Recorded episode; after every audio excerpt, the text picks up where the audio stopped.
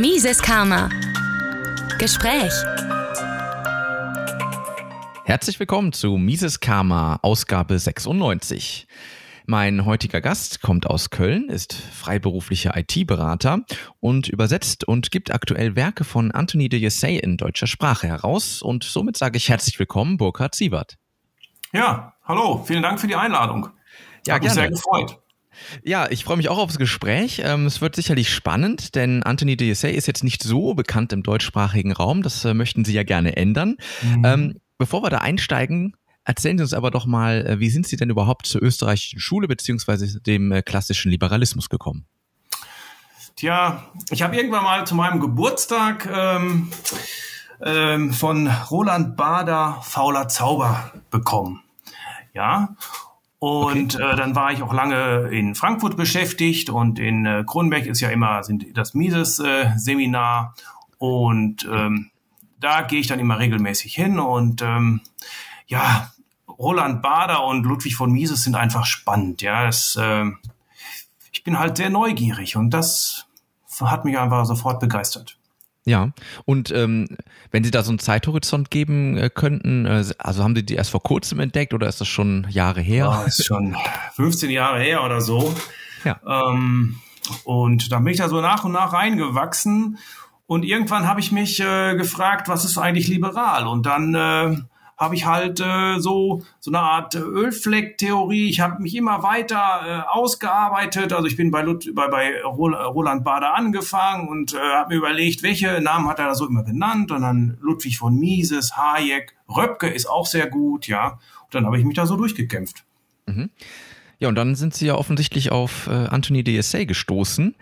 Und ähm, was hat Sie denn an ihm jetzt besonders so begeistert, dass Sie ähm, direkt mal hingegangen sind und Übersetzungen angefertigt haben?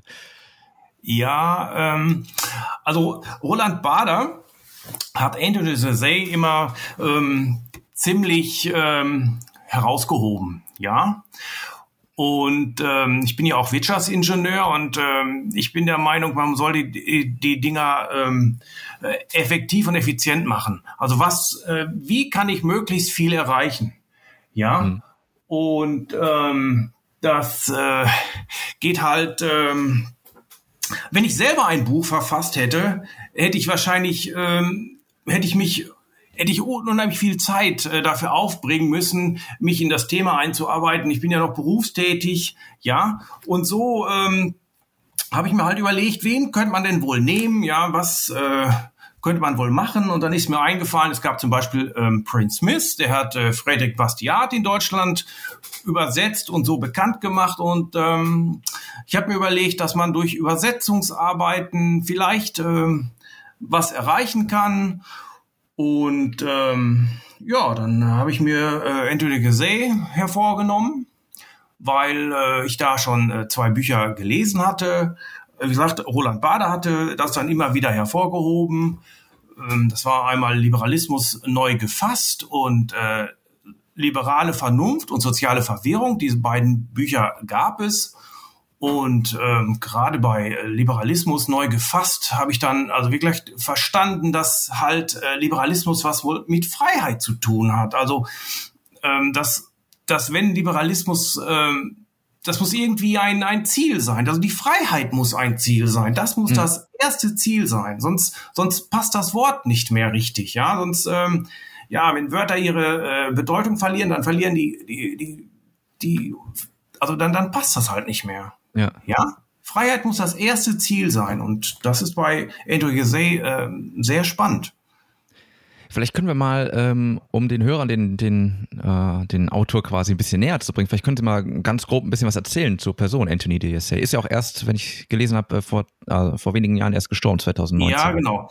Also ähm, Andrew Gazay ist ähm, in Ungarn geboren und äh, ist dann im Zuge der Machtübernahme durch die Kommunisten ähm, nach Österreich geflohen und hat dann äh, in Australien Wirtschaftswesen studiert und hat so einen äh, ähnlichen Lebenslauf wie Ludwig von Mises, der ja auch geflohen ist und äh, ist dann im, im Bankbereich tätig gewesen und ähm, am Ende hat er und dann ist er äh, halt äh, hat er als Privat äh, gearbeitet und äh, hat sich dann mit politischer Philosophie und Ökonomie beschäftigt.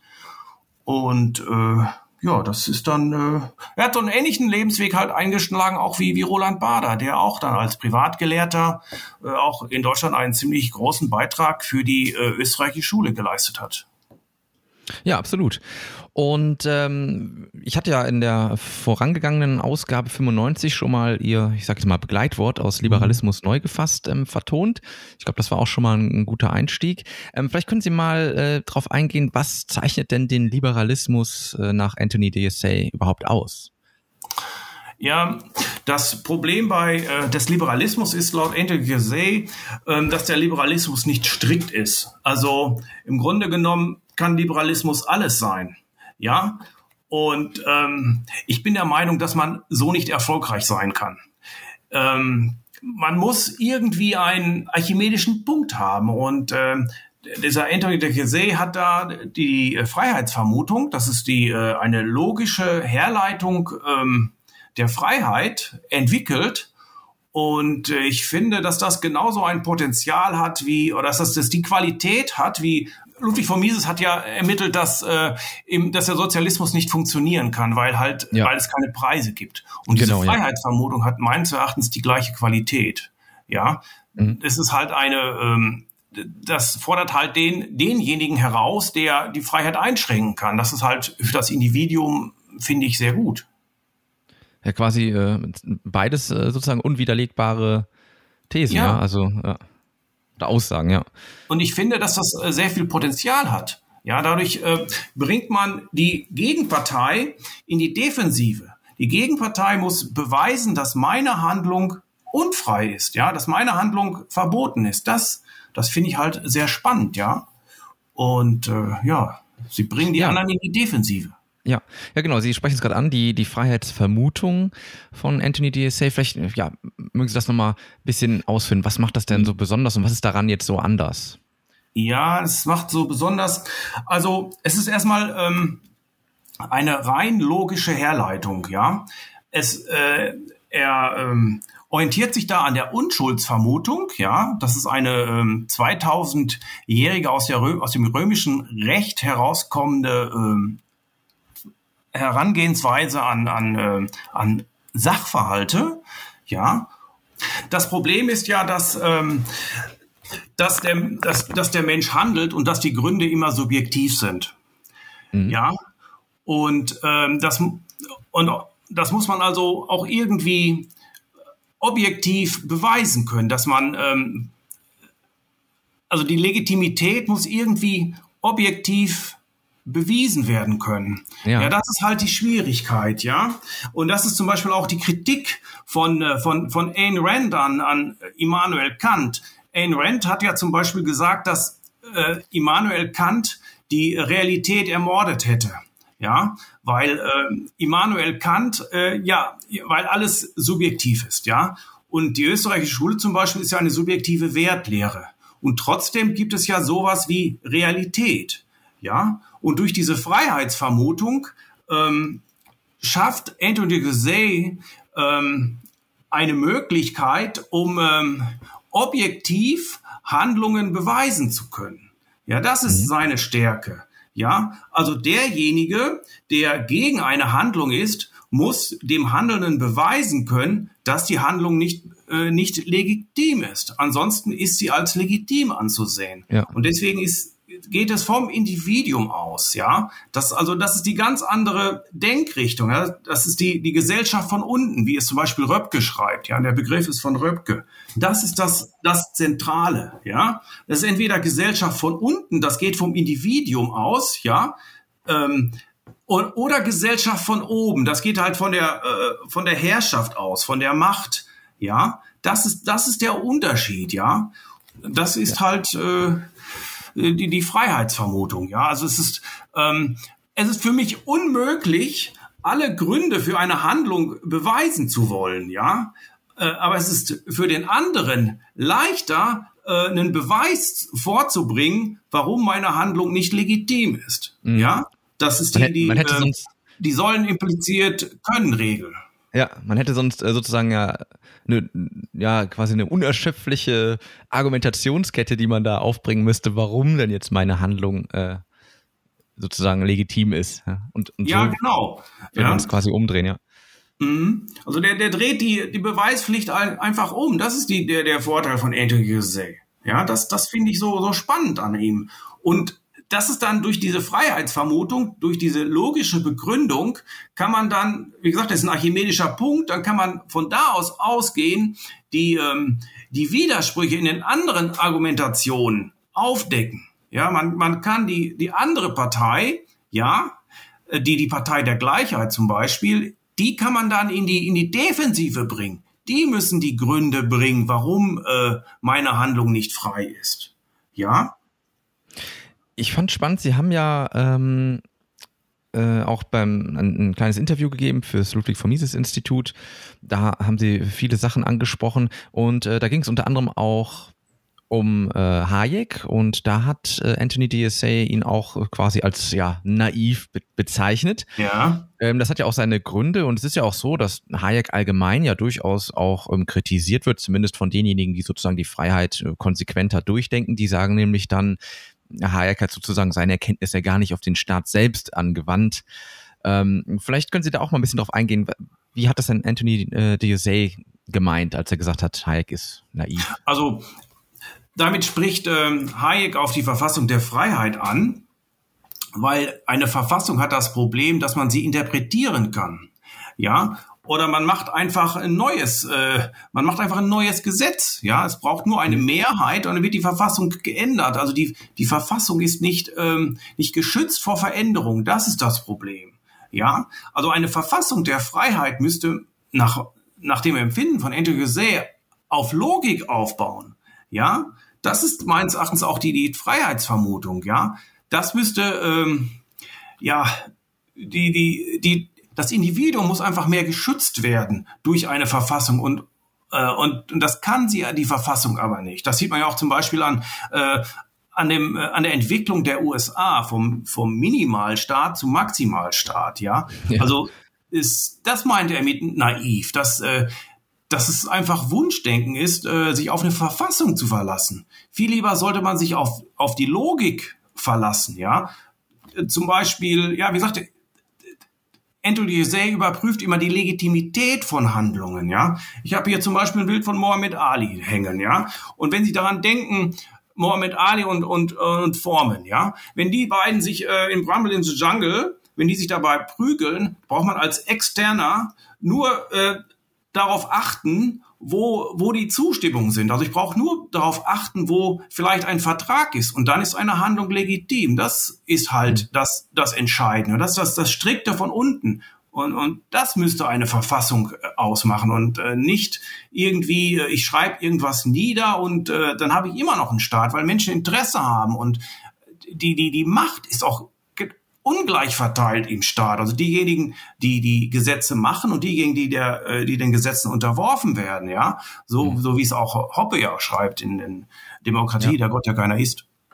Und wir sehen es ja auch äh, ganz aktuell durch die Corona-Maßnahmen. Da wird ja quasi äh, relativ, man könnte sagen, über Nacht auf einmal äh, das Grundgesetz ja auch über den Haufen geworfen.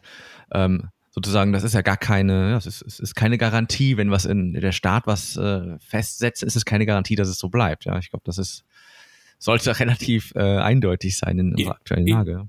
Ja, genau das ist das Problem. Das ist das Problem, auf das Andrew Jose hinweist, ja, dass, äh, dass, dass man sich, dass das Wunschdenken ist, wenn man sich auf, äh, auf eine Verfassung ähm, verlässt. Also ähm, man verlässt sich praktisch auf, auf Dritte, ja. Das, das kann nicht funktionieren. Das, ja. ähm, also wenn man für Freiheit ist, dann muss man vom Individuum ausgehen. Entweder man nimmt die Freiheitsvermutung von Andrew Gizet oder man nimmt von Rothbard äh, äh, das, das Eigentumsrecht am eigenen Körper, ja.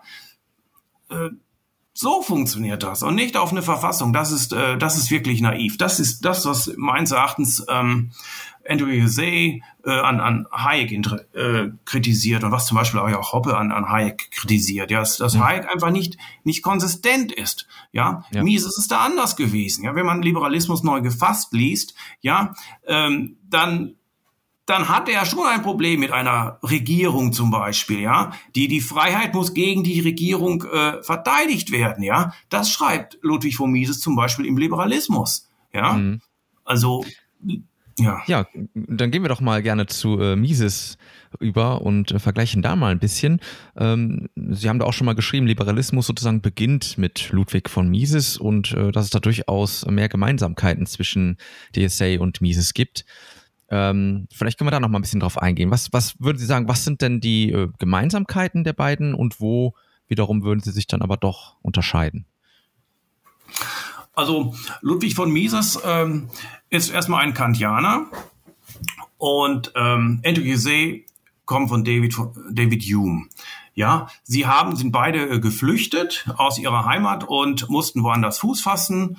Sie sind beide Außenseiter und ähm, aber nichtsdestotrotz ähm, sehr interessant. Und wer, wer liberal ist, kommt nicht darum äh, herum, sich mit Ludwig von Mises und Andrew Day zu beschäftigen. Also ähm, mhm. beides äh, Universalgelehrte, ja, also ähm, wenn man zum Beispiel äh, menschliches Handeln liest, ähm, gerade der erste Band, ja, da, da denkt man, dass man hat hier ein Philosophiebuch äh, in der Hand und äh, sind halt sehr äh, philosophielastig und das finde ich auch spannend, ja, weil mhm. das heißt ja immer, Liberalismus ist eine Philosophie und da muss man sich auch äh, auf Philosophen beziehen, ja.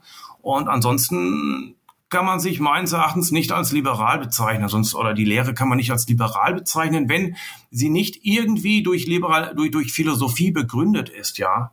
Also ähm, ich sag mal, ähm, wenn man äh, Jay liest, ja, er beruht auf auf David äh, Hume, äh, dann dann steht man praktisch mitten in der Aufklärung und und bei Ludwig von Mises ist es genauso, ja.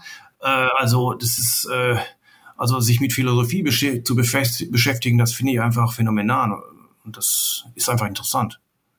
Ja, und beide haben ja sozusagen als, als ihren absoluten Punkt, wie Sie es eben gesagt haben, auch den handelnden Menschen ähm, ja. bezeichnet und ähm, gehen sozusagen vom Gleichen aus. Und ich habe das Gefühl, das ist ähm, eigentlich, äh, das passt beides sehr gut zusammen. Jetzt, wo ich auch Ihre Ausführungen ge gelesen habe, das ist irgendwie, das, das passt sehr gut ineinander und äh, man kann eigentlich beide lesen und von beiden richtig was mitnehmen. Sie sind beide konsequent. Konsequent, also, genau, ja. Ähm, also sie, ähm, sie machen der Ludwig von Mises hat nie Kompromisse gemacht. Ja, er hat sich ja auch nicht, ist ja auch nicht in den äh, er ist ja, hat ja auch Probleme gehabt, da wieder in der Lehre Fuß zu fassen und ähm, also er ist halt strikt auch. Das, das ist das Schöne. Mhm. Wobei ähm, Ludwig von Mises äh, eher ein Utilitarist ist und ähm, für, für er sagt er halt, äh, Österreich Schule hebt den äh, Gesamt, den Gesamtwohlstand und ähm, Ende ja. See ist noch mehr auf die auf die Handlung bezogen, ja. Ähm, Sehen Sie also, denn, also also was, was ich interessant finde, also äh, wenn man so eine Handlung sieht, wenn man sich ein bisschen mit, ähm, mit analytischer Ethik beschäftigt, ähm, besteht eine Handlung ja aus drei Phasen. Erstmal hat man eine Motivation für eine Handlung, dann hat man die Handlung selber und dann hat man die, das Handlungsergebnis. Ja, und dann gibt es halt natürlich drei verschiedene ähm, Ethiken, ja. Die Ethik, die äh, halt auf, dem, auf der Motivation ruht, ja, das ist die Gesinnungsethik. Die Ethik, die auf der Handlung selber äh, ruht, ist die deontologische äh, Ethik. Und äh, die, die Ethik, die auf dem Handlungsergebnis ruht, das ist eine teleologische Ethik, also ähm, Utilitarismus zum Beispiel. Ja, und ähm, durch diese Freiheitsvermutung wird nach meinem äh, Verständnis die, ähm, die, die Motivation der Handlung abgeschirmt, ja, und ähm, Leute, die über die Motivation äh, einer Handlung argumentieren, kann man halt dadurch äh, argumentativ ausschalten, ja, ähm, weil wir halt nicht wissen, warum jemand handelt, ja, auch wenn er uns äh, das verrät, warum er handelt, kann er uns anlügen und äh, es lässt sich halt nicht äh, objektivieren. Ich kann das nicht überprüfen, was er mir sagt. Ja. Und äh, das finde ich halt so interessant. Ja. Wie, wie würden Sie denn sagen, ist äh, sozusagen, äh, ich meine, es gibt ja auch äh, Parteien, die sich dann liberal nennen, wie zum Beispiel die FDP. muss man mal kurz lachen. Aber wie viel Liberalismus steckt da überhaupt noch drin? Das ist doch eigentlich Etikettenschwindel, oder? Wenn wir uns hier mit klassischem Liberalismus ähm, beschäftigen und dann schauen wir in die aktuelle Politik, das ist doch, das ist doch ein krasser Widerspruch, oder wie sehen Sie das? Ja, in Scheinliberalismus ist das. Also ähm, sie sind nicht liberal. Es, ähm, also jemand, der zum Beispiel, wie sagt Andrew Say, Liberalismus neu gefasst gelesen hat, ja, der ähm, kann ehrlich gesagt nicht mehr die FDP wählen. Das kann er eigentlich also, überhaupt nicht mehr ähm, wählen, ne? oder? Weil die würde ja letztlich auch nur sich dafür äh, einstehen, äh, im Notfall irgendeine Art von Verfassung zu definieren, ja, die ja dann, wie wir eben gehört haben, ja eigentlich keinen Wert hat, ja. Wissen Sie, das, nee, also, das hat mit Liberalismus leider nichts zu tun. Ja. Was da abläuft. Die heißen auch, glaube ich, nicht mehr. Die, früher hieß es auch immer die Liberalen, das liest man ja auch nicht mehr, oder? Ich meine, ich verfolge ja, das gar nicht mehr im ähm, Detail, aber ja. Jetzt nennen sich äh, die, jetzt sind es Demokraten. ähm, ja. ja. Andrew Zay nennt das auch Papageiengeschwätz. Ja, also der Papagei, der ähm, der, was der spricht, ja, das ist ja nur, äh, das hat er sich ja nur antrainiert. Und die Argumente, die da immer kommen, ja, die sind halt, äh, das sind immer die gleichen. Und man hat das Gefühl, dass sie, dass der, derjenige, der das Argument bringt, überhaupt nicht äh, überhaupt nicht versteht, was er sagt. Ja, man spricht zum Beispiel von Freiheitsrechten. Also äh, zwischen Recht und Freiheit ist ein himmelweiter Unterschied. Ja, mhm. ähm, ein Recht entsteht aus einem Vertrag. Nur wenn ich frei bin, kann ich überhaupt einen Vertrag gründen. Ja, eine Freiheit und ein Recht ist was komplett anderes. Deswegen kann ich nicht über Freiheitsrechte sprechen. Und das ist eine Sache, worauf, worauf ich immer, was ich halt besonders gut finde bei Andrew Say, dass er da so strikt unterscheidet zwischen Freiheit und Recht. Ja, zum Beispiel ähm, bei bei Nonit, äh, Notchik, bei Notchik, Anarchie, Staat, Utopiker, ähm, spricht Nozick ähm, von Menschen haben Rechte. Mhm. Angel Say fragt einfach nur, wer hat die Rechte gegeben? Ja, also ähm, man muss dann prüfen, wo kommt, wo ist der Vertrag? Ja, und ähm, das finde ich halt äh, sehr interessant. Also ja. als, als Ingenieur bin ich halt gewohnt, ähm, strukturiert zu denken, ja, und ähm, methodisch an Sachen ranzugehen, ja. Und ähm, ja, wo kommt das Recht her? Das ist halt die Frage. Und wenn man halt von Freiheitsrechten spricht und ähm, äh, was ist das denn dann überhaupt? Und ähm, entweder entweder ist der Mensch frei oder er hat Rechte, aber wo kommt das Recht her? Und, und wenn mhm. niemand einen Vertrag abgeschlossen hat, einen, einen, einen Gesellschaftsvertrag, dann, dann macht das keinen Sinn. Ja. ja. Ja, das ist ja auch äh, tatsächlich so, wo ich mich dann auch mal frage, wenn sozusagen der, der Gesetzgeber das Recht erteilt, dies und jenes zu machen, dann heißt das ja im Umkehrschluss, dass ich, also dann habe ich ja persönlich offensichtlich gar keine Rechte. Oder beziehungsweise man könnte sagen, dann muss er ja mehr Rechte haben als ich, aber wo bekommt er die dann her? Also das ist ja eigentlich schon, im Grundsatz her müsste es da, äh, es ist schon Widerspruch ja, zwischen Staat und Individuum sozusagen. Ja, also das ist, wie gesagt, ich habe ja eben vom ähm, archimedischen Punkt gesprochen, ja. Und ähm, dann nimmt sich Andrew Gizet zum Beispiel den Gesellschaftsvertrag von Hobbes vor, ja. Und er fragt ja einfach, wenn ähm, wenn Verträge ein, eine dritte Partei brauchen, um, um den Vertrag durchzusetzen, wo ist der dritt, die dritte Partei, um den Vertrag mit dem Souverän, mit dem Staat durchzusetzen. Ja, ich hm. denke mal, das ist ein valides Argument. Ja, ja. Um, um dann halt, äh, wie gesagt, um von dem archimedischen Punkt aus die Widersprüche der, ähm, die Widersprüche aufzudecken. Ja. Ja, das ist ja man, dieser ominöse Gesellschaftsvertrag. Äh, Wenn es den gäbe, ähm, dann muss man sagen, ist es ja letztlich nur ein Vertrag zu Lasten Dritter. Ja. Ja. Das hat auch mal Titus Gebel sehr schön im Interview gesagt, ähm, vor einiger Zeit bei mir. Ja. Ähm, und da hat er ja auch recht. Also, äh, wenn man es ganz nüchtern betrachtet, ist es so. Ja. ja, vor allen Dingen, einen fiktiven Vertrag kann man nicht kündigen. Ja, also, welche reale Person würde einen solchen Vertrag einen Gesellschaftsvertrag unterzeichnen. Das ist doch, das ist also ein Vertrag, den man nicht kündigen kann. Das wäre jetzt im, Letzt, im Endeffekt nichts anderes. Ich gebe Staat, ich gebe dir mein Geld und der Staat sagt, ich gebe dir so davon so viel zurück, wie es mir beliebt. Ich habe ja. überhaupt keine Durchsetzungsrechte. Ich habe auch, ähm, ich habe eine äh, Ungleichverteilung von Kräften. Ja, also ähm, das äh, es, ähm, also Franz Oppenheimer hat das ja schon gut erkannt in, in, in dem Staat, dass halt äh, äh, der Staat halt äh, nur durch, äh, durch Eroberung ähm, entstanden ist. Und äh, das finde ich übrigens auch schon ähm, bei, bei David Hume, dem ich eigentlich, den ich eigentlich nur jedem empfehlen kann. Also die Traktat, das Traktat über äh, die menschliche Natur oder die, die, die Essays. Ja, also es ist äußerst äh, lehrreich. Ähm, in den Essays zum Beispiel finden Sie, dass, ähm, dass die Macht der Regierung ausschließlich äh, auf Meinung beruht, ja. Und wenn man dann den Bogen weiterspannt, so Edward Bernays äh, oder Gustave Le Bon, ja, sagen die im Grunde nichts anderes. Also, ähm, ja, also ich finde mhm. das, äh, ja, lesen bildet. Ja, stimmt. Oder Podcast hören. Ja. ähm, ich fand es auch interessant, ähm, Anthony DSA hat ja auch in einem äh, Buch über die öffentlichen Güter unter anderem gesprochen. Und das ist ja auch immer so ein Argument, was viele heranbringen, die sich nicht vorstellen können, in einer Gesellschaft ohne Staat zu leben.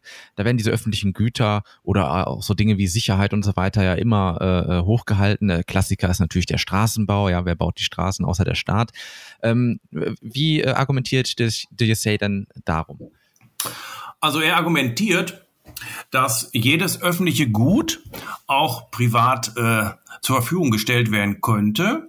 Und es wurde ja auch in der, äh, in der Vergangenheit so gemacht. Also ähm, vor der ähm, industriellen Revolution oder in der industriellen Revolution in England waren die Straßen, die öffentlichen Straßen in einem dermaßen schlechten Zustand, dass sie privat gebaut wurden und äh, es gab eine private Polizei, in, soweit ich weiß, in Chicago.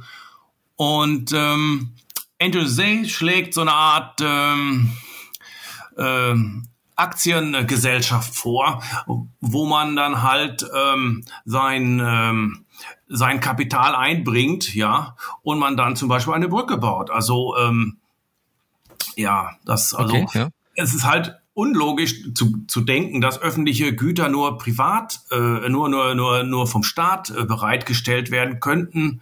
Ähm, ja, weil das wird ja letztlich dann auch immer nur äh, A unter Zwang natürlich finanziert und B ähm, ist ja da sozusagen äh, durch so eine zentralplanerische äh, Anlage, kann man sagen, ähm, ist ja gar nicht, also das sieht man auch jetzt, da werden Sachen gebaut, die überhaupt nicht notwendig sind und die werden natürlich auch viel zu teuer gebaut. Also ich finde, man sieht ja eigentlich ganz offensichtlich, dass äh, so eine private Finanzierung äh, viel effizienter wäre. Ja, ähm, da fällt mir ein, der Bezug auf, auf David Hume. David Hume äh, spricht von Interesse von einem Menschen. Ja, äh, Menschen haben Interessen. Und äh, die Sache ist einfach die, ähm, welches äh, Interesse sollte ein Staat haben, seine Brücken instand zu halten? Brücken wählen nicht. Ja, mhm. ähm, er hat äh, also die die die äh, der Staat hat also die Regierung, die der Staat ist, hat nur ein Interesse an der Wiederwahl, ansonsten nichts. Ja, eine im Privat ähm, errichtete Brücke würde wahrscheinlich äh, instand gehalten, weil ähm, naja, ansonsten kann halt keiner mehr über die Brücke fahren und dann wird halt keine, werden halt keine Einnahmen mehr ähm, generiert, ja? ja. Also insofern ähm, wäre eine private Brücke hm, wahrscheinlich viel effizienter. Ja. Ich sehe das immer, oder ich bringe das Beispiel auch gerne, wenn man zum Beispiel in irgendwelchen privaten äh, Ferienparks oder Freizeitparks oder sowas ist, da sind ja auch Straßen und die sind meistens in einem sehr, sehr guten Zustand. Ähm, und äh, dann schaut man sich auf die, äh, schaut man auf die öffentlichen Straßen und gerade hier in Deutschland muss man ja feststellen, in den letzten Jahren ist ja extrem schlecht geworden, ja. Also wo überall Baustellen sind und Flickenteppiche und äh, das ist ja gar kein Vergleich. Also ich finde, das Argument zieht eigentlich überhaupt nicht mehr mit den Straßen. Ja. Offensichtlich nicht mehr. Ähm, noch eine andere Sache, was mich interessieren würde, ähm, äh, spricht äh, Anthony DSA eigentlich auch an irgendeiner Stelle vom äh, Geldsystem? Da äh, habe ich jetzt noch gar nicht so. Nein, so also mit dem Geldsystem hat er sich nicht beschäftigt. Ähm, er spricht davon, dass, ähm, dass das Geldsystem durch Konventionen zustande gekommen ist. Mhm. Also ähm, die Konventionen, die spielen ja bei Gizet eine ziemlich äh, wichtige Rolle, eine große Rolle. Und das, die Konvention, die findet man ja im Tra Traktat über die äh, menschliche Natur von David Hume im, im dritten Buch. Und ähm, dass halt Verträge einzurichten, einzuhalten sind. Und äh, insofern äh, spricht er da nur am Rande von. Ja. Okay. Ja, aber trotzdem auch interessant, aber weil man sich auch viel ableiten kann von dem, was er allgemein sagt, das trifft natürlich auf jeden, jeden Aspekt sozusagen zu. Ähm, ich ja. habe schon mal, äh, ich habe äh, Artikel von ihm gelesen, wo er sich auf, auf, äh, auf menschliches Handeln bezieht, ja, auf Human Action.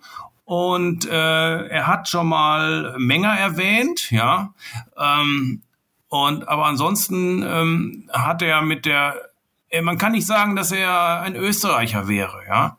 Das mhm. äh, passt so nicht. Ähm, er geht da seinen eigenen Weg und das ist vielleicht auch ein bisschen schwierig dann deswegen. Das, vielleicht ist er deswegen auch nicht so bekannt und ähm, ich versuche immer möglichst, also auch viel ähm, deutsche Quellen da noch zu bringen und, und vielleicht passen sie ähm, äh, Deutsch, also Ludwig von Mises passt auch oft hervorragend. Das versuche ich dann noch, noch beizubringen, um, ähm, um, um einen Leser vielleicht dazu äh, zu motivieren, noch weiter zu steigen, noch weiter zu gehen. Und ähm, mhm. ja. Ja, wie wir eben gesagt haben, also ich glaube, das ergänzt sich sehr gut, ja, beide, beide Sichtweisen sozusagen. Ähm, wie, wie ist es denn bei Ihnen, also als Sie sozusagen diese ganzen Erkenntnisse dann auch erlangt haben, was hatte das denn so für Ihr Leben für einen Einfluss? Also hat sich da was geändert irgendwie in Ihrer Sichtweise der Dinge oder auch vielleicht wie Sie äh, beruflich agieren? hat das irgendeinen Einfluss? Mm, also ich bin der Meinung, dass, ähm, dass wir dass wenn man sich dann mit Philosophie beschäftigt, ja, zwangsläufig, dass, dass das die Persönlichkeit stärkt. Ähm, ja. Also ich finde Philosophie sehr interessant. Also ähm, David, ich habe David Hume gelesen, Thomas Hobbes, ja, all die, äh, ich habe Rawls gelesen, Zen und ähm, also das äh, bringt einen schon weiter. Also ähm, und strukturiert bin ich schon immer an die Sachen, an die Sachen rangegangen. Also ähm, ja, ähm, Struktur muss man als Ingenieur schon haben, sonst äh, ja, kommt man da nicht viel weiter. Kann ich mir vorstellen. Wie, wie, sehen Sie denn die aktuelle Situation? Was, was, wie steht es denn um unsere Freiheit im Jahr 2021? Hm. Tja, die Freiheit. Ähm, tja, also die, die Lage ist ernst, aber nicht hoffnungslos. Ja. Also ähm, ich denke, dass da schon ein ähm, äh, die, äh, die Politik, die arbeitet, äh, die, die arbeitet ja dermaßen kopflos, dass äh, also dass es eigentlich doch schon offensichtlich ist, dass, äh, dass das, äh, wie Hayek sagt, Anmaßung von Wissen ist und dass da mhm. vielleicht immer mehr Menschen äh, auf der Suche sind nach äh, nach, nach neuen Lösungen oder nach Antworten und dass, äh, dass der Liberalismus und äh, österreichische Schule, dass da, dass die äh, durchaus Chancen haben. Ähm, und wie gesagt, äh, die, die Macht der Regierung beruht nur auf Meinung, ja. Und wenn die Meinung umschwenkt, ja, äh, dann äh, hat man durchaus Chancen. Also ich sehe nicht alles negativ. Ja. ja. Der Mensch ist ein lernendes Wesen, schreibt äh, Hoppe in einer Demokratie, der Gott, der keiner ist. Hat er recht, ja. Und wenn das Meinungsmonopol erstmal schwindet, dann sieht es vielleicht anders aus. Ja. Genauso ja, ja auch äh, möglicherweise in anderen Aspekten, ja, das äh, Geldmonopol ja, und also weiter. Da tut sich ja auch viel im Bereich Bitcoin und so weiter. Und ähm, ja, möglicherweise kommt jetzt einfach so viel zusammen, dass wir da eine Änderung sehen. Also ich persönlich bin da auch, äh, auch wenn es vielleicht im Moment nicht so aussieht, aber ich glaube auch, dass wir da irgendwo den Bogen vielleicht kriegen werden. Ähm, Jetzt, ähm, wenn Sie, also Sie haben ja jetzt schon einige Bücher äh, zum Teil ähm, übersetzt, zum Teil aber auch einfach nochmal neu ähm, heraus oder neu verlegt. Ähm, welche Bücher sind das jetzt im Detail aktuell und welches würden Sie sagen, eignet sich denn besonders gut für jemanden, der jetzt einfach mal in die Welt von Anthony de Dessay einsteigen möchte? Also, ich bin damals eingestiegen mit Liberalismus neu gefasst. Und äh, dann habe ich ähm, gelesen äh, Liberale Vernunft, soziale Verwirrung die ähm, das fand ich sehr interessant. Also in Liberalismus äh, neu gefasst äh, steht in einem, ähm, in, in einem ähm, in der Einleitung direkt, dass äh, die, die Freiheit halt individuell ist, ja. Das steht, äh, also das diese Klarheit, die hat mir bei, bei Hayek und bei Mises teilweise gefehlt. Also mir, mir fehlte irgendwie das methodische Vorgehen, ja. Also ähm, so kann man halt äh, eine, eine Situationsanalyse machen und man, man guckt auf Freiheiten und auf Rechte, ja. Und äh, das fand ich bei Liberalismus neu gefasst. Er äh, gibt da dann äh, irgendwelche äh, Bausteine, er analysiert erst, also dieses strukturierte Vorgehen, er analysiert erst die, die, den aktuellen Liberalismus und setzt ihn dann neu zusammen, ja, dass äh, alles Handeln äh, individuell ist und dass man auch äh, kollektiv irgendwie was machen könnte, allerdings von dem Individuum ausgehend, ja, und dann äh, Liberalismus äh, und dann ähm, soziale Verwirrung ähm, und äh, und liberale Vernunft, äh, da arbeitet er dieses, diese, äh, dieses, äh, diese Freiheitsvermutung nochmal neu heraus, ja, die hat er wohl also äh, im Lauf der Zeit erst entwickelt, ja, weil der Mensch entwickelt sich halt. Und dort stellt er fest, dass die, äh, dass das Eigentum eine Freiheit ist.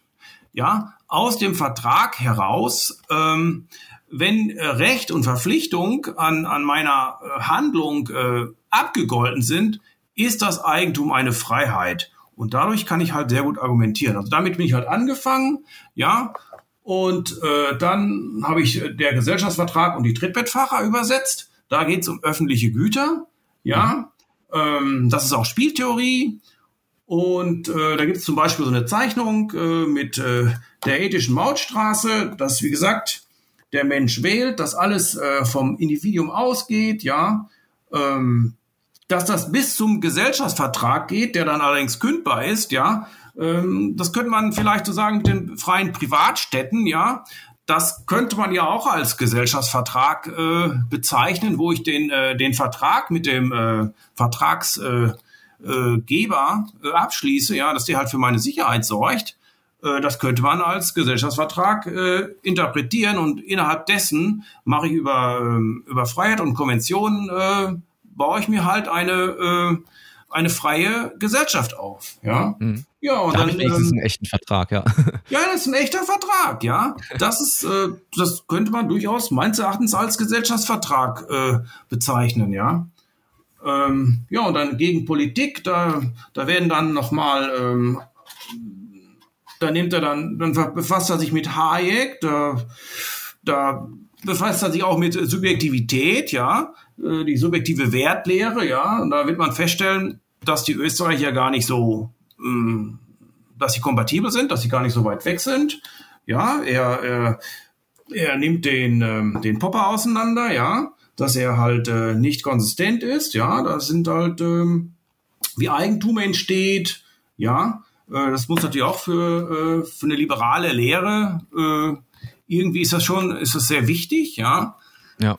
Ähm, mein aktuelles Projekt ist ähm, der indische Seiltrick, ja. Okay.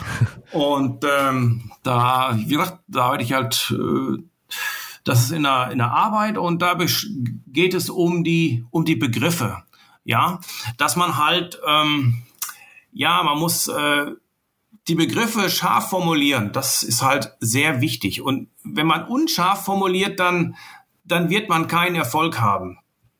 Und mhm. ähm, ja, das ist halt alles sehr spannend. Man kann da an den Projekten wachsen. Ja, mhm. also ich äh, würde dann mal so festhalten, Liberalismus neu gefasst ist äh, sicherlich durchaus erstmal ein guter, ja. guter Einstieg in die Welt. Ich glaube, da gibt es einen ganz guten Rundumschlag, wenn ich das so richtig ja. interpretiere. Ja, sehr schön. Ähm, dann würde ich mich erstmal bedanken bis hierhin für die Ausführungen. Ähm, bin natürlich gespannt, ähm, bin gespannt, was noch alles äh, zu lesen sein wird in nächster Zeit. Und ähm, ja, wünsche Ihnen auf jeden Fall viel Erfolg mit dem Projekt. Und ähm, ja, vielleicht gibt es ja nochmal die Möglichkeit, zu einem späteren Zeitpunkt nochmal. Es wird ja noch einen Artikel geben im, ja. äh, beim Mises-Institut. Ihrem Hund gehört Ihr Haus. Kommt am Freitag. Ja, genau. Mhm. Die Überschrift da ist schon sehr gut. auch um Eigentum, ja, wie Eigentum entsteht.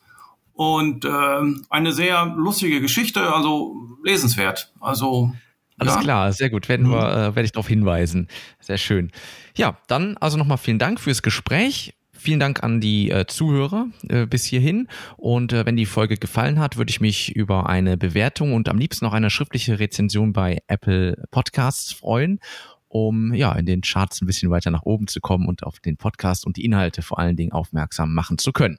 In diesem Sinne, vielen Dank und bis zum nächsten Mal. Tschüss. Tschüss. Mises Karma, der freiheitliche Podcast. Auf Spotify, Deezer, iTunes und YouTube sowie unter miseskarma.de. Liebe Podcasthörer, wenn Ihnen diese Ausgabe gefallen hat, helfen Sie doch dabei, Mises Karma noch bekannter zu machen. Teilen Sie diese Episode in sozialen Netzwerken. Erzählen Sie Ihren Freunden und Bekannten davon. Hinterlassen Sie einen Daumen nach oben auf YouTube oder schreiben Sie eine Bewertung auf iTunes. Jede noch so kleine Interaktion hilft dabei, den Podcast zu verbreiten. Anregungen und Kritik können Sie über das Kontaktformular auf miseskarma.de einreichen. Vielen Dank!